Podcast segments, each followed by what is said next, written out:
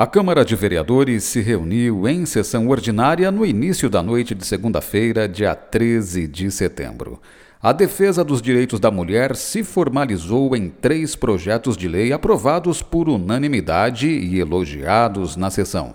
O primeiro dos projetos, de autoria do Executivo, veda a nomeação para cargos de confiança no Serviço Público Municipal de condenados pela Lei Maria da Penha, a Lei 11.340, de 7 de agosto de 2006. A vedação se inicia com o trânsito em julgado da sentença condenatória e vai até o comprovado cumprimento da pena. Na justificação da matéria, o prefeito Mirregiani mencionou que cabe também ao município garantir à mulher a segurança, a igualdade de direitos e dignidade e que o projeto de lei pretende inibir esse tipo de crime.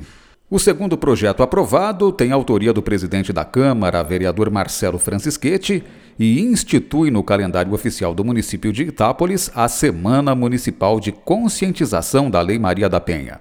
A semana vai ser realizada próxima ao dia 7 de agosto, data em que foi sancionada a Lei Federal 11.340 de 2006.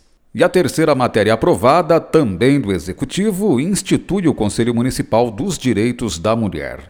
O órgão colegiado terá como objetivo a formulação de diretrizes e de políticas públicas que visem a assegurar os direitos da mulher, considerando a igualdade e equidade de gênero e ainda fomentar a inclusão da população feminina nas atividades políticas, econômicas, sociais e culturais. As representantes do Conselho vão ser sete, divididas em quatro integrantes do Poder Executivo, uma do Legislativo e duas da sociedade civil.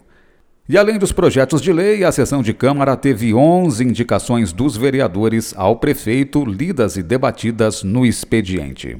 A próxima sessão ordinária de Câmara vai ser na segunda-feira que vem, dia 20 de setembro, às seis e meia da noite.